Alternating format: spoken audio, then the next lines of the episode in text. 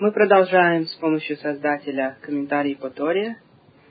Это кассета по главе Китаво. Одна из последних глав нашей Торы в конце книги Дворим. И, как мы рассказывали уже неоднократно на других кассетах, вся книга Дворим подсказывает то, что произойдет в последнем тысячелетии. Так пишет Вильнинский Гаон, и 10 глав книги Дворим, которую мы сейчас читаем, последней книги Муше, подсказывают то, что произойдет в десяти столетиях последнего тысячелетия. Сегодня 5762 год, то есть мы находимся в восьмом столетии шестого тысячелетия. И, соответственно, мы живем в главах Ницавим и Ваилех. Ницавим и Ваилех – это одна и та же глава, как объясняет Вильнинский Гаон, потому что большинство годов мы читаем эти две коротенькие главы вместе. Единственное, почему эту главу Ницавим и Вейлех разделяют на две главы иногда, это из-за лишней субботы, которая попадает после Роша Шана. И чтобы что-то читать в эту субботу, приходится разделять одну главу на две, и часть этой главы Ницавим читается до Роша Шана, а вторая часть после Роша Шана.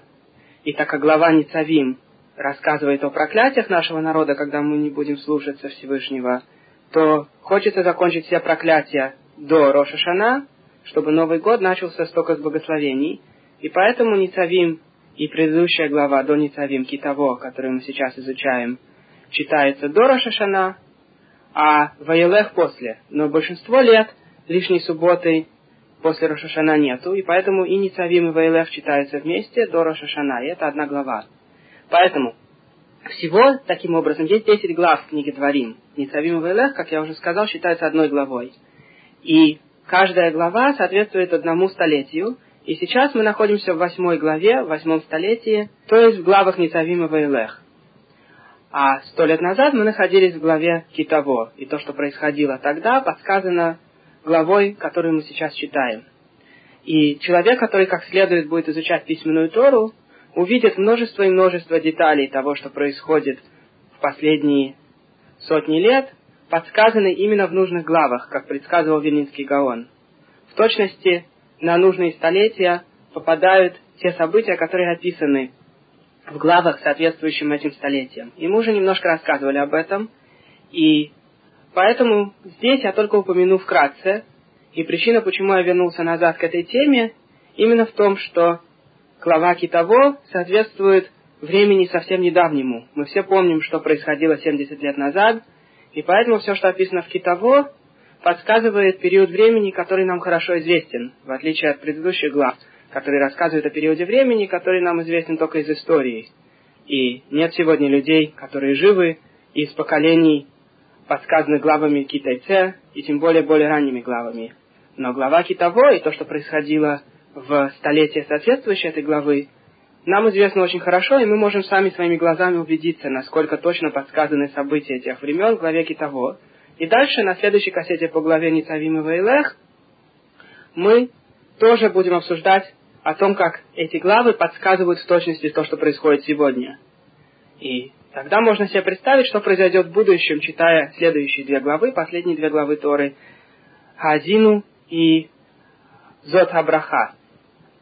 Так вот, возвращаясь назад к главе Китово, подсказан период времени между 5600 годом и 5700 годом. То есть от 162 лет назад до 62 лет назад. И мы прекрасно знаем, что это был за период времени и что произошло за это время. И большинство из вас, конечно, знают, что глава Китово – это самая грустная глава нашей Торы. Есть еще одна глава, где описывается проклятие, но даже там проклятий немного, как говорит Талмуд. А здесь проклятий 98. Кроме того, там, в конце книги Ваикра, после всех проклятий, когда мы не будем слушаться Всевышнего, сказано утешение, когда мы признаем свою вину перед Всевышним, и Всевышний нас вернет на нашу землю, и будет отстроен заново храм. И как мы уже цитировали Рамбана, там подсказано проклятие разрушения первого храма и утешение через 70 лет, когда земля отдохнет за те Шмиты, за те седьмые года, когда она не отдыхала, и мы вернемся назад на свою землю. И так и произошло. И был отстроен второй храм. Здесь же проклятия не заканчиваются утешением. Наша недельная глава, как мы позже увидим, заканчивается нашим изгнанием и полным рассеянием по миру. И только в следующей недельной главе, в Ницавим, мы продолжаем читать про проклятие, про то, как чужеземец, увидев эту землю, скажет, что за проклятие на этом народе, если его земля настолько пустынная. И только потом в главе Ницавим рассказывается о том, как мы вернемся к Всевышнему, раскаемся перед Всевышним, и тогда Всевышний избавит нас и соберет в конце концов нас на нашей земле и будет милостив к нам, как в прежние времена. Все это мы будем читать в следующей недельной главе. Но эта недельная глава не завершается утешением. Поэтому это самая грустная глава из всей Торы. И, как мы знаем, все, что написано, так и произошло в этих поколениях. На период от 160 до 62 лет назад попадают основные несчастья нашего народа, наибольшие несчастья, которые когда-либо с нами произошли. Первая мировая война, революция Советской России, страшные погромы Украины, потом период после Первой мировой войны, когда большинство евреев стали беженцами, каждый оказался в чужой стране, на чужой земле, и, наконец, завершение проклятия Вторая мировая война, когда большая часть европейского еврейства была уничтожена, и все это попадает на период главы Китово. И проклятие здесь не завершается. Вторая мировая война продолжается в начале периода времени главы Ницавим, в точности, как Тора предсказывает продолжение проклятий в начале Ницавим. И потом, наконец, после того, как все эти проклятия проходят над нами, Тора предсказывает дальше в главе Ницавим, что евреи начнут возвращаться назад к Всевышнему, увидев все, что произошло.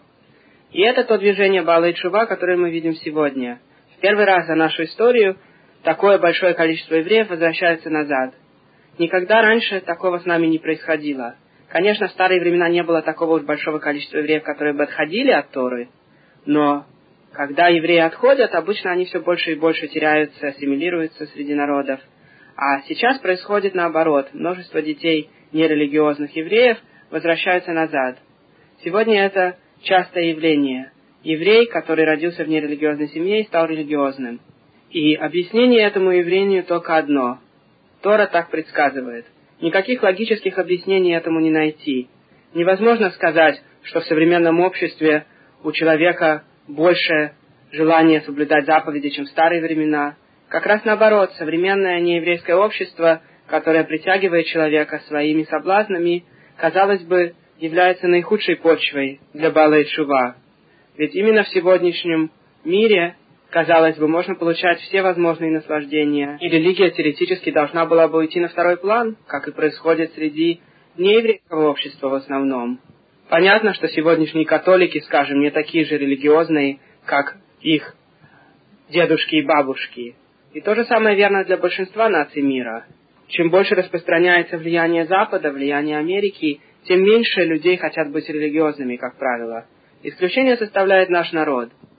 Как может вдруг человек, родившийся в нерелигиозной семье, стать религиозным? Это кажется невозможным, но это происходит постоянно единственное объяснение то, что Всевышний предсказал нам в нашей Торе уже тысячи и тысячи лет назад, что в конце дней Всевышний вернет свою нацию к себе и будет благосклонен к нам, чтобы приготовить наш народ к приходу Машиаха и к идеальному миру. Конечно, люди, не соблюдающие заповеди, не готовы принять Машиаха, и поэтому, как одно из условий нашего прощения в конце дней и нашего возвращения назад, и нашей возможности снова чувствовать близость Всевышнего и подняться на уровень пророчества, как обещают нам наши пророки. В конце дней все евреи будут пророками, и женщины, и мужчины.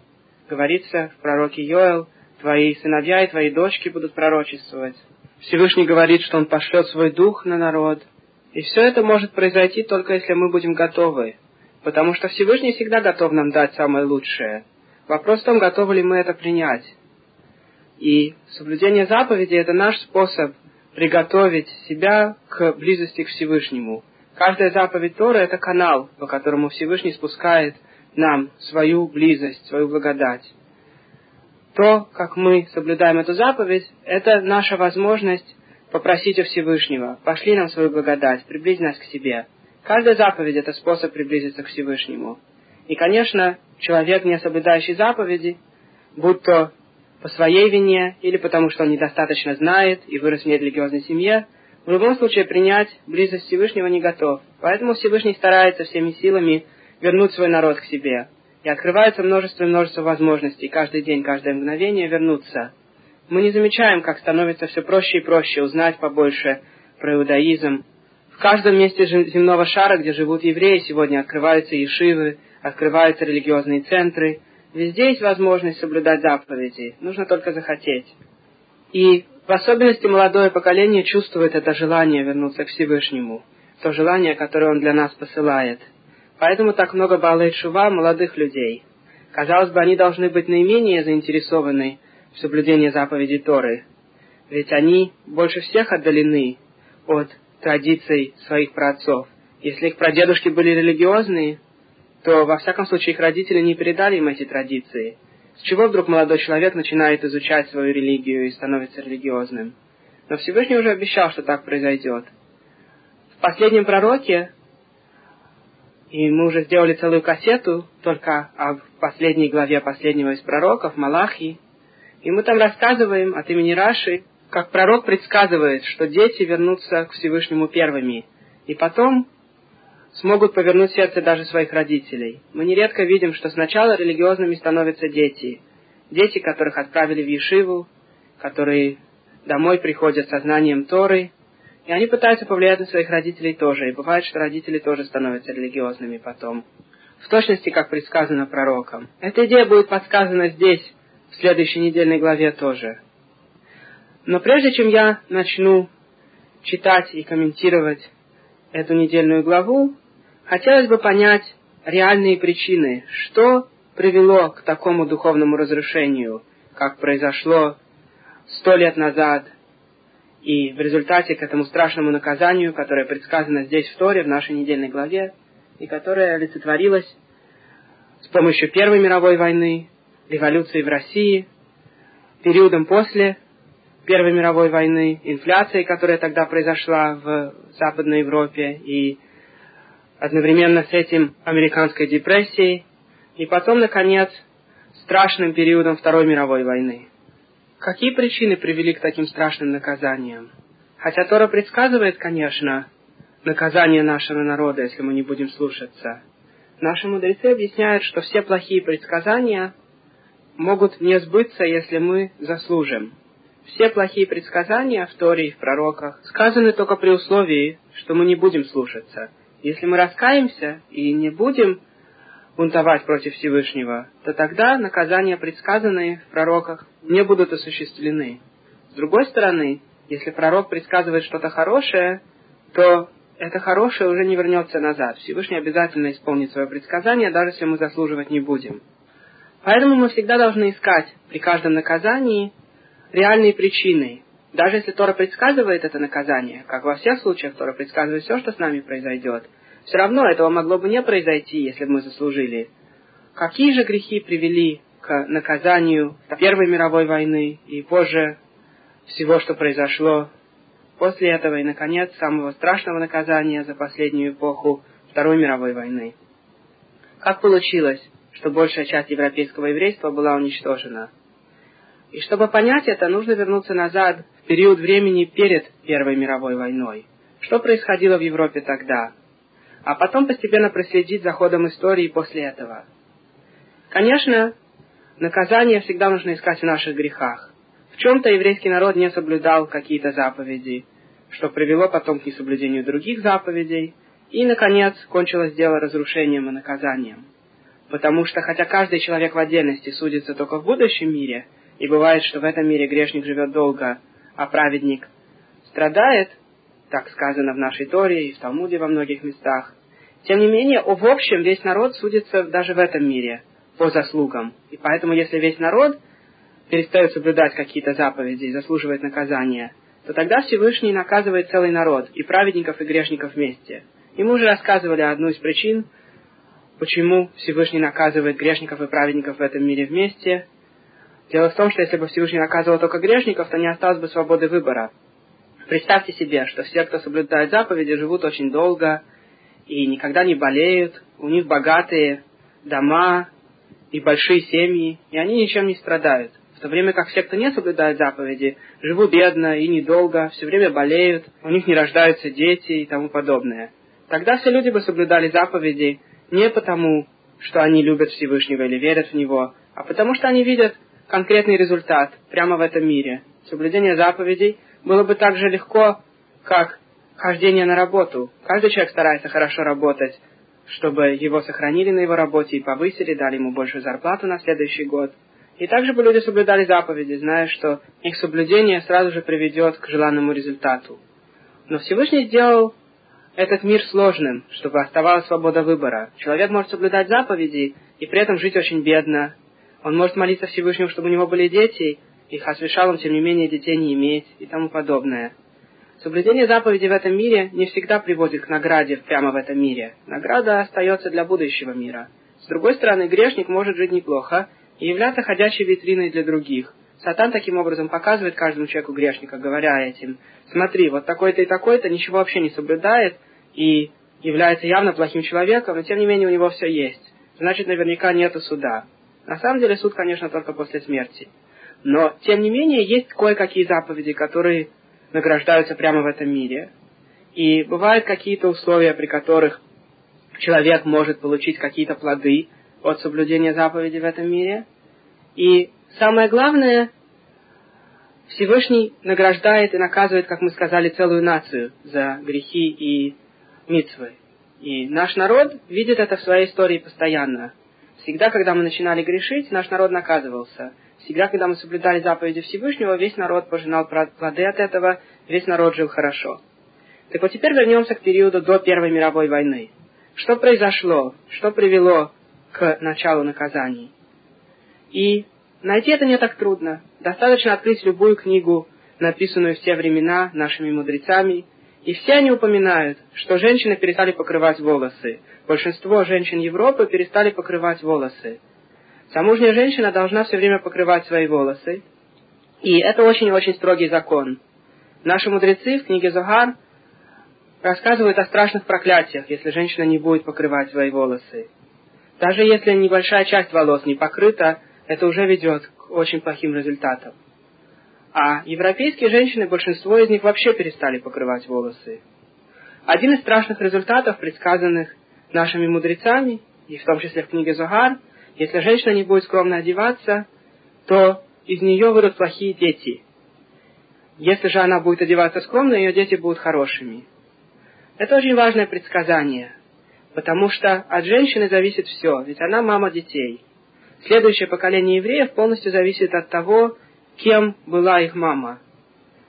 Даже в большей степени, чем от отца. Бывает, что отец не очень порядочный человек, но если мама праведница, то дети вырастают хорошими людьми, потому что дети в основном видят в семье пример мамы. И праведная мама рожает праведников, как сказано в Талмуде, про одну женщину, которая была настолько осторожна, что никогда стены ее дома не видели ее волос.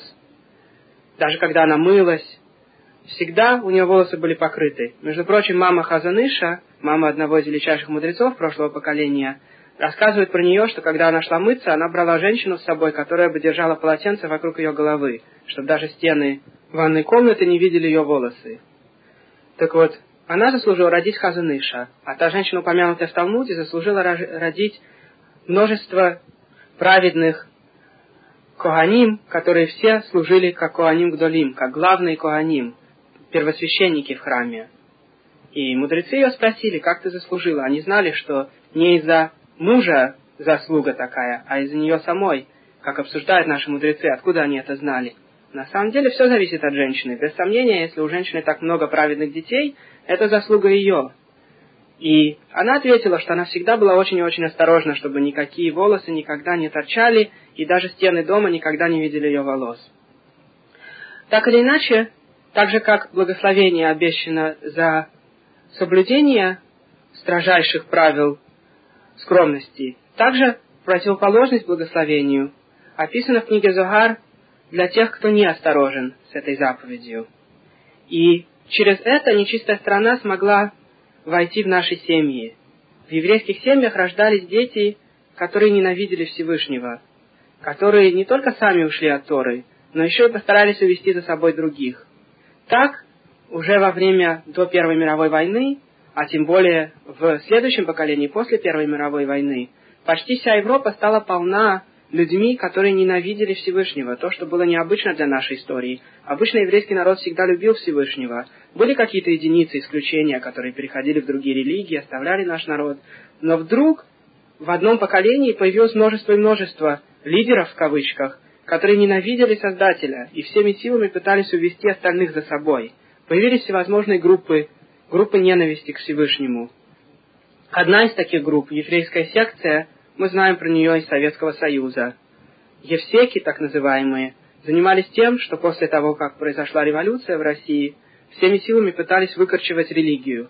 Они расстреляли множество и множество раввинов в подвалах НКВД и других организаций. Они сослали оставшихся евреев, которые хотели соблюдать заповеди в Сибирь, и всего за примерно 15-20 лет им удалось уничтожить религию по территории Советской России практически полностью. Было множество других организаций, подобной этой, в других странах мира. И все мы знаем имена этих организаций. Часть из них существует и сегодня, хотя лидеры этих организаций сегодня это не потомки тех евреев, которые начали эти организации. Потомки тех евреев уже давно ассимилировались и сегодня не евреи. Но есть другие евреи, которые примкнули к этим организациям и которые сегодня ведут лидерство в этих группах. Коммунизм упал, но организации, ненавидящие Всевышнего, остались, и их немало по всему миру. Но вернемся назад к времени Первой мировой войны. В это время нечистой стране удалось примкнуть к еврейской семье. У еврея не должно было бы рождаться детей, которые бы не происходили из еврейского корня. При нормальной ситуации еврей рождает детей из своего же корня. Но бывает, что в еврейской семье рождаются дети из нееврейского корня, из эреврав, как описывается в Талмуде и в Загаре во многих местах. И один из типов эреврав, самый плохой из них, это Амалек. Амалек это не только нееврейская нация, которая нас ненавидит. Амалек это в том числе группа среди самих евреев, группа, которая воюет против Всевышнего.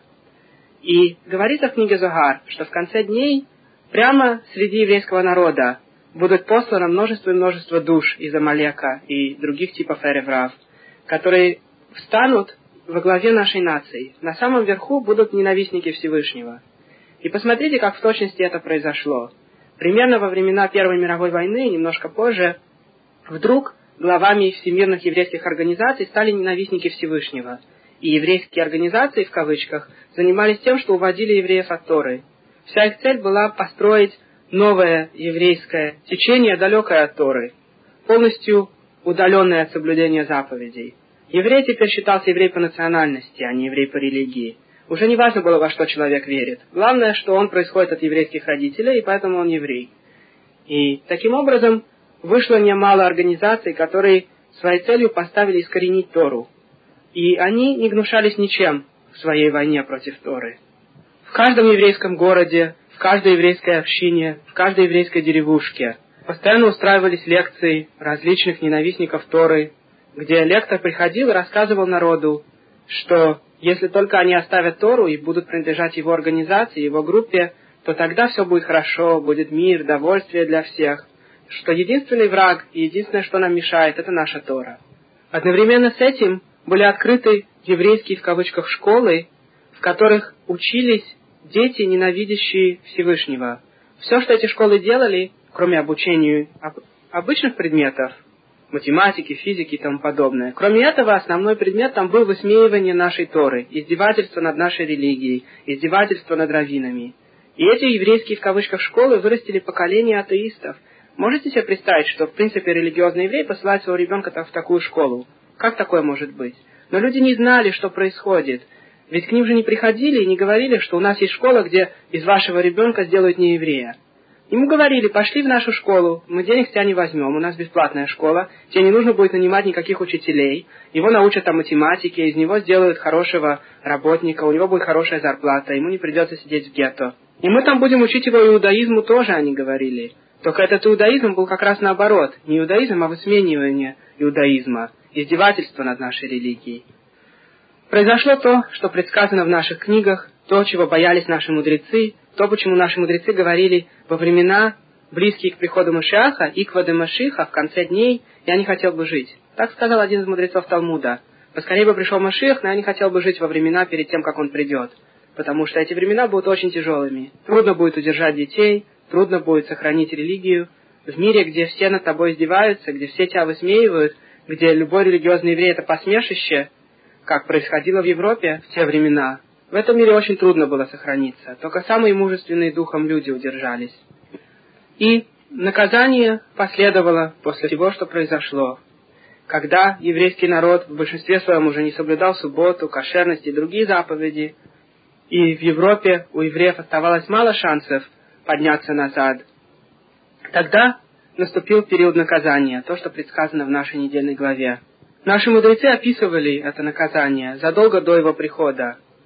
Например, Магид из Кельма писал еще десятки лет до Гитлера, что из Германии выйдет уничтожение. Из-за того, что евреи ассимилируются, уходят от Торы, выйдет огонь и спалит наш народ. Что евреи, которые отделались от Шулхана Руха, от книги наших законов, наказание им выйдет другой Шулхана Рух в Германии.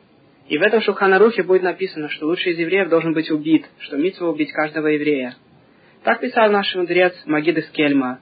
Другой наш мудрец, Раби Симха из Двинска, автор книги Орсамех, описывал примерно то же самое в своих комментариях по Торе. Все это мы можем сегодня прочесть и увидеть, насколько прекрасно видели наши мудрецы все, что произойдет, насколько в деталях они описывали, как придет наказание. Еще более хорошо описано все это в Писаниях Хофицхайма и его ученика Рабилхана Вассермана, которые жили перед Второй мировой войной. Равилхам Вассерман был сам убит во время Второй мировой войны. Причем интересно, что он находился в Америке, собирая деньги для своей Шивы, в начало времени Второй мировой войны. И мудрецы здесь хотели его удержать, говоря, что если ты вернешься в Европу, то ты, скорее всего, там погибнешь со всеми. И он ответил, что я хочу лучше погибнуть со своей Ешивой. И он вернулся назад к своим ученикам. Как он мог их бросить? Он был убит одним из первых. И эти два мудреца, Хафетхайм и его ученик Равхам Вассерман описывают в точности, как наказание в скором времени придет. Они цитируют нашу Тору и наших пророков, описывают период конца дней, как наказание за то, что мы не слушаемся Всевышнего и хотим быть как другие народы, как это наказание будет страшным. Если вы будете читать их Писание, вы увидите в точности, как они описывают все, что потом произошло. То, что произошло, не было большим сюрпризом для тех, кто видел в нашей Торе точности предсказания. И теперь возвращаясь назад, к тому, что было первой причиной всего, что произошло, с чего все началось. И мы видим, что все началось с мамы семьи.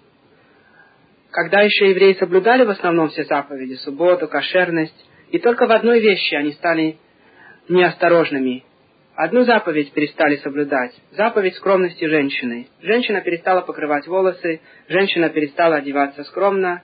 И после всего этого, всего лишь через поколение, наша нация была уже полна ненавистниками Торы. В семьях, где женщины не одевались скромно, выросли дети, которые ушли от Торы и увели за собой других. Поэтому, возвращаясь назад и выучивая свой урок из того, что произошло, нужно понять, что сейчас самое главное, когда человек строит свою семью, будь то молодожены, которые недавно поженились, или будь то семья, которая уже имеет много детей, 50-летняя женщина, 40-летняя женщина, 60-летняя женщина. Самое главное – это скромная одежда. Женщина, которая скромно одевается, в результате она получит все благословения, и все заповеди будет соблюдать как следует. Но если женщина одевается нескромно, то она несет такое страшное разрушение. Как важно это понять?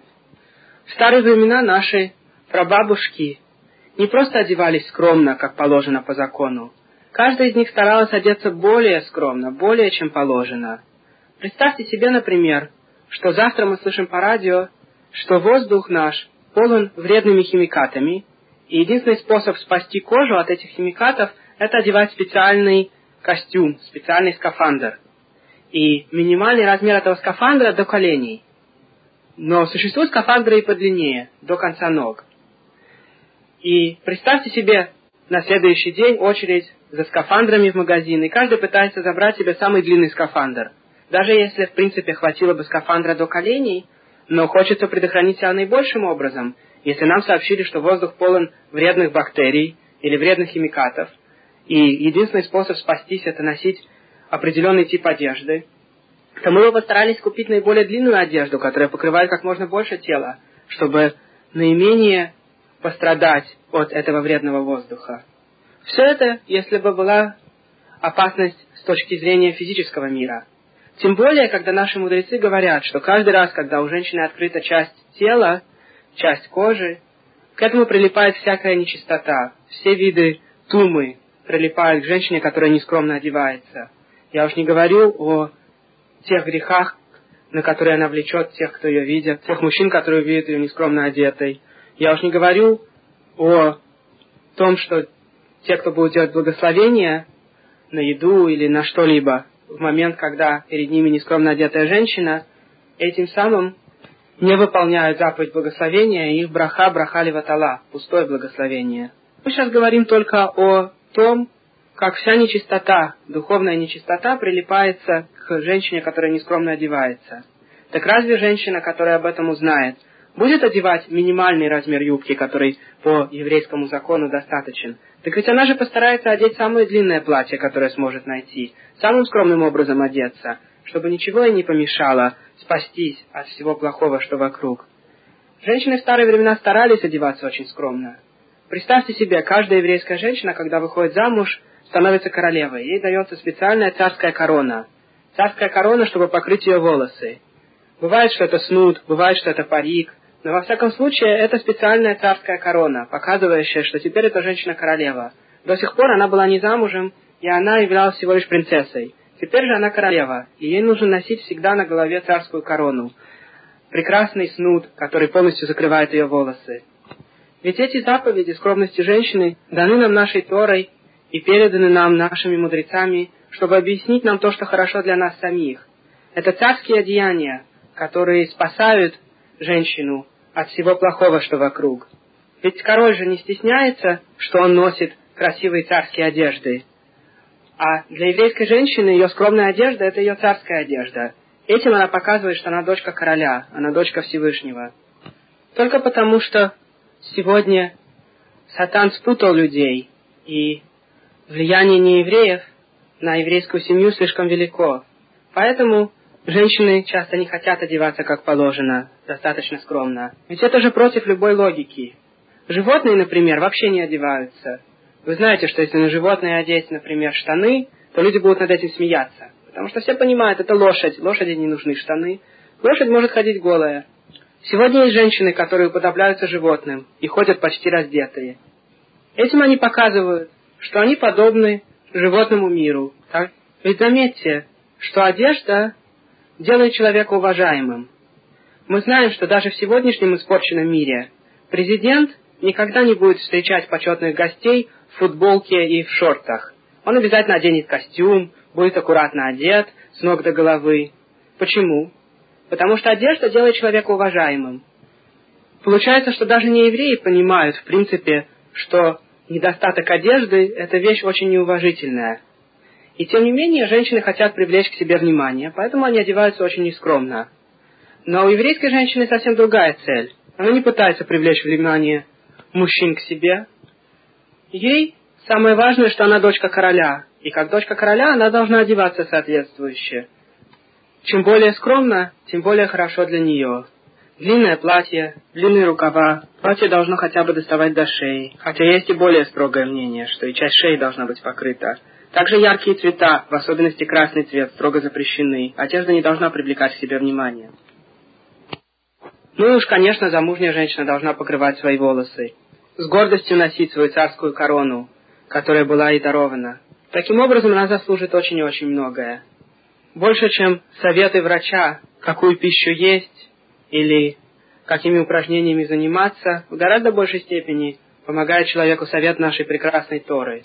А для женщины один из главных советов – это одеваться скромно. Заметьте, что наши мудрецы, многие из них, перед смертью оставляли завещание своим потомкам, как себя вести, что самое главное в жизни. И в основном почти все они своим дочкам и внучкам упоминали одну и ту же вещь. Будьте очень осторожны, чтобы скромно одеваться. Будьте очень и очень осторожны, чтобы, чтобы не одевать нескромную одежду, чтобы полностью покрывать волосы. Когда человек подводит итог всей своей жизни, мудрец Торы, и решает, что ему посоветовать своим детям. Вероятно, что дети будут слушать совет отца, когда он умрет. Что самое главное? То для дочек совет обычно быть очень и очень скромными. Конечно, есть множество других советов, которые они дают. Один из советов – быть осторожным со своим языком. Мы не замечаем, сколько мы портим своим языком, тем, что говорим плохо о других. У нас есть целая кассета по законам Лошанара, дурного языка, и мы там рассказываем с помощью Всевышнего от имени Хофецхайма основные законы дурного языка. Запрет на обсуждение других и рассказывание чего-либо плохого про других даже если это полная правда. Есть очень редкие исключения, когда можно сообщить какую-то информацию, как мы уже рассказывали на той кассете. Но в основном просто так рассказывать о других плохо, даже если это абсолютная правда, полностью запрещено. И запрет на это очень строг. Этот запрет тоже часто упоминается в завещаниях наших мудрецов, которые знали, что каждое слово записывается, и человеку придется давать ответ за каждое слово, которое он сказал в этом мире. Потому что язык наш, как пишет Вильнинский Гаон, это святая святых. И нужно быть очень осторожным, чтобы не испортить эту святую святых. А теперь, после этого длинного предисловия, мы перейдем без Раташем с помощью Создателя к чтению нашей недельной главы Китово. И в начале наша недельная глава рассказывает о митве приносить первые плоды в храм. Эта митва была упомянута раньше, и владелец земли, когда он видел свои первые плоды из семи видов которыми славится земля Израиля, пшеница, ячмень, виноград, фиги, гранаты, маслины или финики. Он отмечал первые поспевшие плоды и позже собирал их и относил в храм. И в храме он говорил следующие слова Торы, которые мы сейчас прочтем. Интересно, что сегодня, конечно, эта митва к нам не относится, потому что у нас нету храма. И даже в земле Израиля, где большинство остальных заповедей, относящихся к земле, и сегодня, эта митсва Бикурим не относится. Эта митсва относится только когда храм стоит. И тем не менее, все мы читаем этот отрывок истории каждый год в Песах. Во время пасхального седера мы читаем именно этот отрывок, потому что вкратце он описывает всю нашу историю. И Тора говорит здесь, когда ты придешь в землю, которую Всевышний тебе дает, как наследие, овладеешь ею и поселишься в ней, то возьми от плодов земли первые произведенные землей, которую Всевышний дает тебе, и положи в корзину, и принеси их в место, которое изберет Всевышний твой Бог, чтобы оно было связано с его именем. Имеется в виду, конечно, Иерусалим и храм, который был избран позже Всевышним.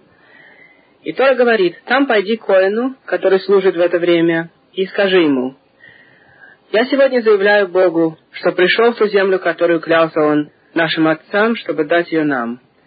И Коэн возьмет корзину из твоей руки и поместит ее перед жертвенником Всевышнего. А затем сделай следующее заявление перед Всевышним.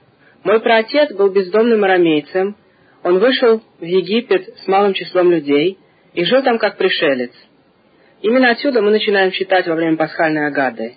Мы описываем, как Яков, будучи бедным человеком, человеком, которого преследовал его собственный брат Исав, его собственный тесть Лаван, и тем не менее, Всевышний помогал ему, и когда он пришел в Египет совсем небольшой семьей, из 70 человек, в результате его потомки стали могучим и многочисленным народом.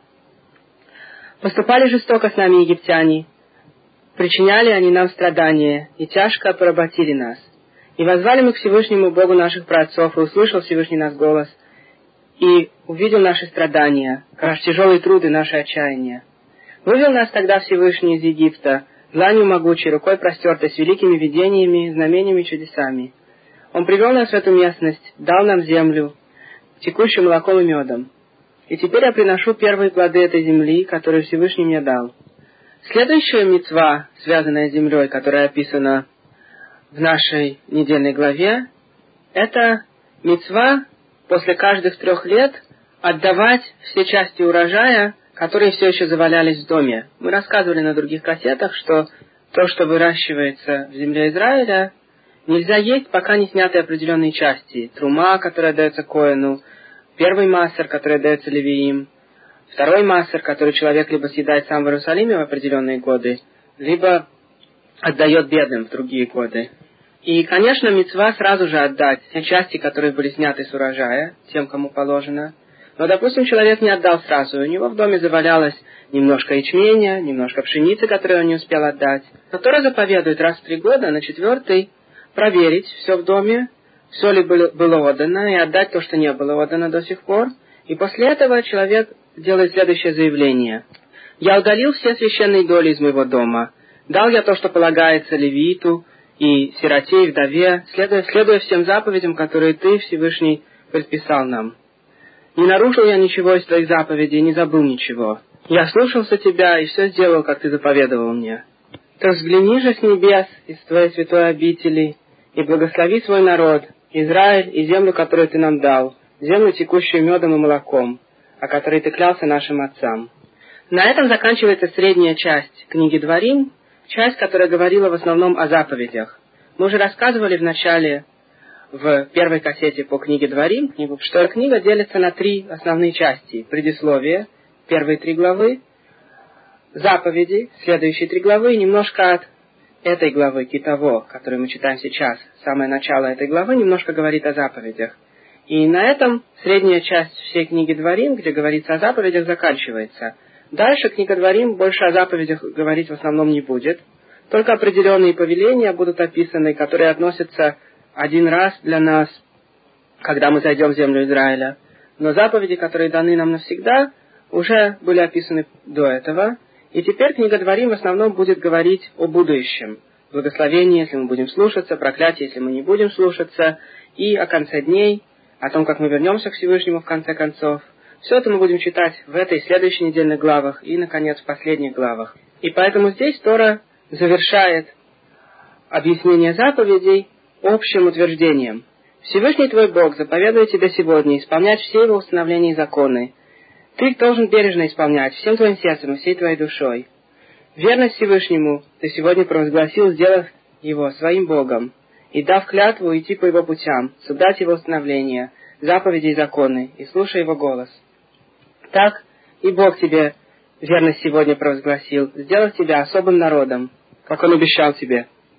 Если будешь ты соблюдать Его заповеди, то Он делает тебя высшим из всех народов, которые создал Он, чтобы дать тебе хвалу и известность и славу, и прибудешь ты народом, посвящен Вышнему твоему Богу, как Он обещал.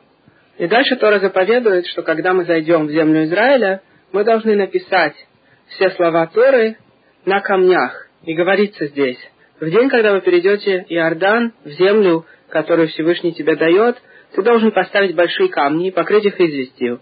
Когда ты перейдешь, напиши на них все слова этой Торы.